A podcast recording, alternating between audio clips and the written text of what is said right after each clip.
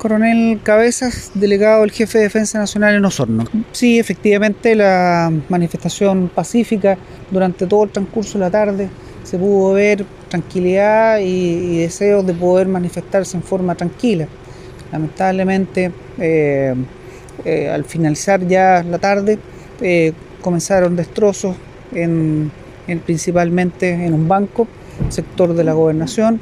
Ante esa situación, eh, Carabineros eh, intentó eh, proceder a restablecer el orden para continuar eh, manifestándose aquellos que se encontraban en este acto cultural y musical.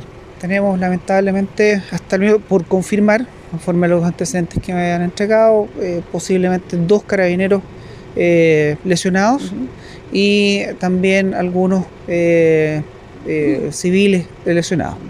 Un disparo de un proyectil de un funcionario carabinero que se le habría escapado. Están, se está confirmando eh, las circunstancias y, y junto con eso también confirmando el tipo de lesiones de un civil eh, en el hospital. La situación del alargue del, del toque de queda que se realizó hoy día, específicamente a las 11 de la noche, ¿se puede hablar mañana que se puede acortar?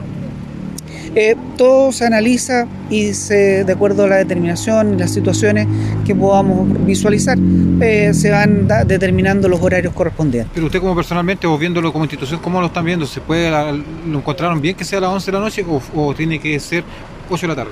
Eh, las 23 horas fue en base a el, muy buen comportamiento que se desarrollaron los últimos días, así que vamos a esperar y vamos a efectuar los análisis correspondientes.